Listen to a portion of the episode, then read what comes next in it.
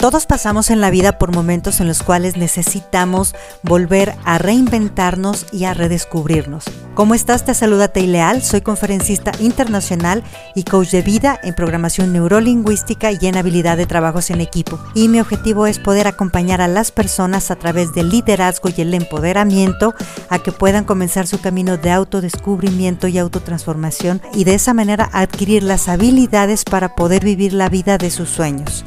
Te invito a que te sumerjas en este grandioso camino en el cual vas a descubrir la mejor versión de ti mismo.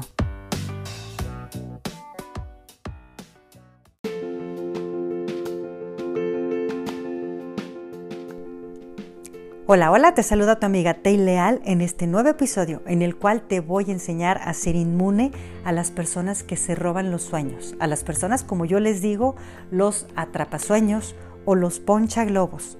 Como habíamos platicado en capítulos anteriores, estas personas son aquellas que actúan cambiando el significado de lo que tú estás viendo, de tus sueños, de tus objetivos o de lo que ya has logrado para decirte que no es bueno para ti, que las personas con las que están no son las adecuadas y te empiezan a transformar tu visión de una manera negativa para que desistas. ¿Por qué lo hacen?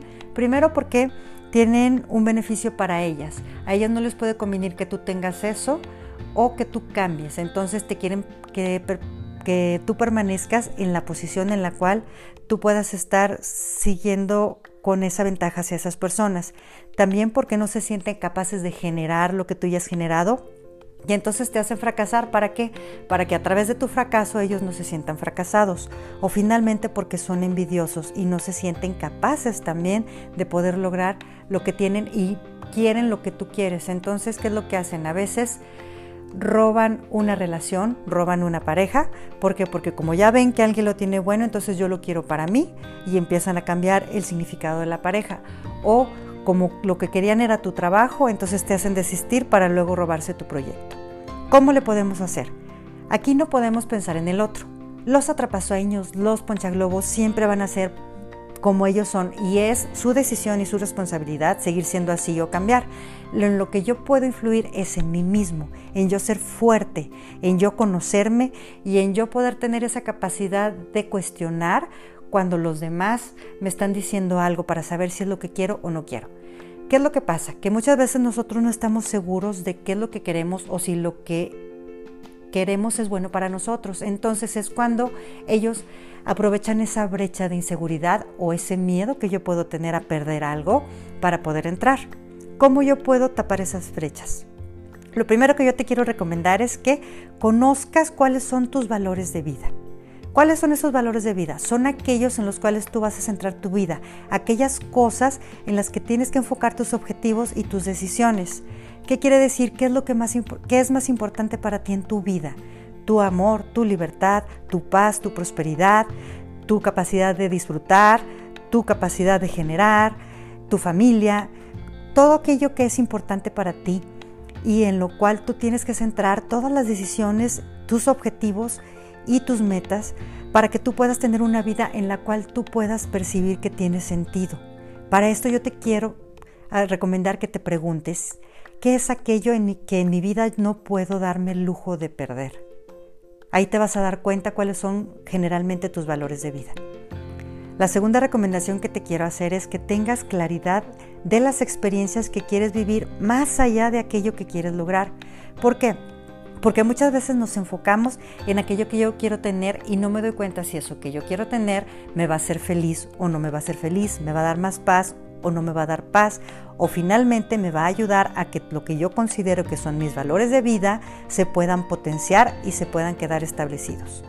Entonces pregúntate, eso que yo quiero hacer, ¿para qué lo quiero hacer? ¿Y cómo me voy a sentir cuando yo lo tenga o cuando yo esté trabajando en generarlo? Qué cosas buenas me va a traer, cuáles van a ser los costos, porque muchas veces se me olvida y a veces me enfoco nada más en los costos y los veo como pérdidas sin tener en cuenta de que voy a tener un beneficio muy bueno.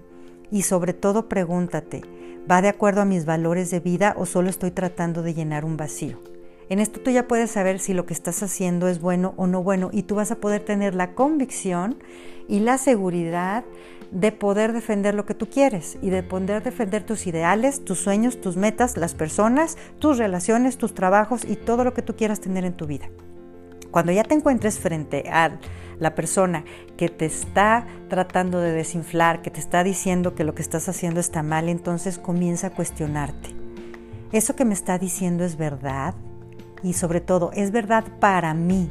Porque muchas veces lo que los demás consideran que es bueno no es lo bueno para mí no es lo que me va a hacer feliz, sino fíjate cómo hay personas que a veces piensan que van a ser más felices viviendo en un rancho y otros viviendo en una ciudad, o personas que dicen en pareja voy a estar mejor y otros que dicen soltero voy a estar mejor, con hijos o sin hijos. No hay una cosa que sea bien para todos porque finalmente todos somos diferentes y todos venimos aquí a buscar nuestra felicidad sin dañar a los demás. Entonces, ¿es verdad para mí? También cuestiónate en base a qué me lo está diciendo, en base a sus propios miedos, en base a que quiere lograr un beneficio o en base a algo que sí me puede hacer un beneficio a mí. Pregúntate también a qué le tengo miedo, porque finalmente a través del miedo es a través de lo cual ellos te van a poder desinflar. Si realmente lo que tienes miedo es real, busca si lo puedes prevenir o si vas a tener una pérdida que vaya a ser en relación a tus valores de vida, entonces probablemente la persona no es una persona poncha globos, sino es alguien que realmente está tratando de ver por tu bienestar. Pero si es alguien que nada más te está alentando que tengas miedo a porque tuviste una experiencia anterior o porque alguien tuvo otra experiencia o porque quiere que tú pienses que tu trabajo, que la persona con la que estás es mala, entonces ojo, ahí para las antenas y empieza a ver cuál es la intención que tiene esa persona. Si tú renuncias a tu sueño, pregúntate qué beneficio voy a tener si, lo, si renuncio a él y qué pérdidas voy a tener si renuncio a él. De la misma manera, pregunta, ¿qué beneficios puede obtener la persona que me está diciendo que no haga o que deje de hacer eso? Y por qué me lo estará diciendo, cuáles serán sus intenciones ocultas.